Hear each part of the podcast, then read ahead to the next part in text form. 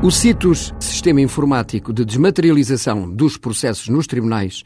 que permite aos juízes passarem a poder elaborar e assinar eletronicamente decisões sem necessidade de usar papel, receber e remeter eletronicamente os processos, conhecer de forma imediata os processos que lhes estão atribuídos e em que fase se encontram e às partes e mandatários praticar atos judiciais online e relacionar-se com os tribunais através da internet, mostra-se uma boa medida, simplificando procedimentos e eliminando rotinas. Mas a quebra de rotinas e a implementação das necessárias aplicações informáticas adaptadas às necessidades de quem trabalha nos tribunais e com os tribunais veio também criar entorces e perturbações no sistema, obrigando a novos procedimentos de trabalho e a adequada formação dos diversos operadores judiciários, com tempo e, obviamente, exigem um sistema informativo, operativo e eficaz. Os advogados com prazos a cumprir não podem ficar ao sabor dos diversos bloqueios do sistema operativo e impedem a prática atempada dos diversos atos processuais, com consequente prejuízo para as partes que representam.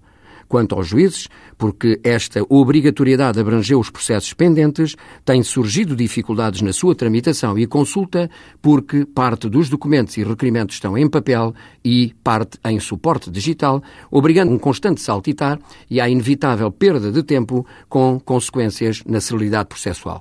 Por isso, a implementação de mudanças tão radicais não deveria ter sido posta em vigor de modo obrigatório e forçado para todos os processos, mas antes um regime transitório permitindo, por exemplo, aos advogados a entrega dos seus requerimentos articulados em papel ou em suporte digital.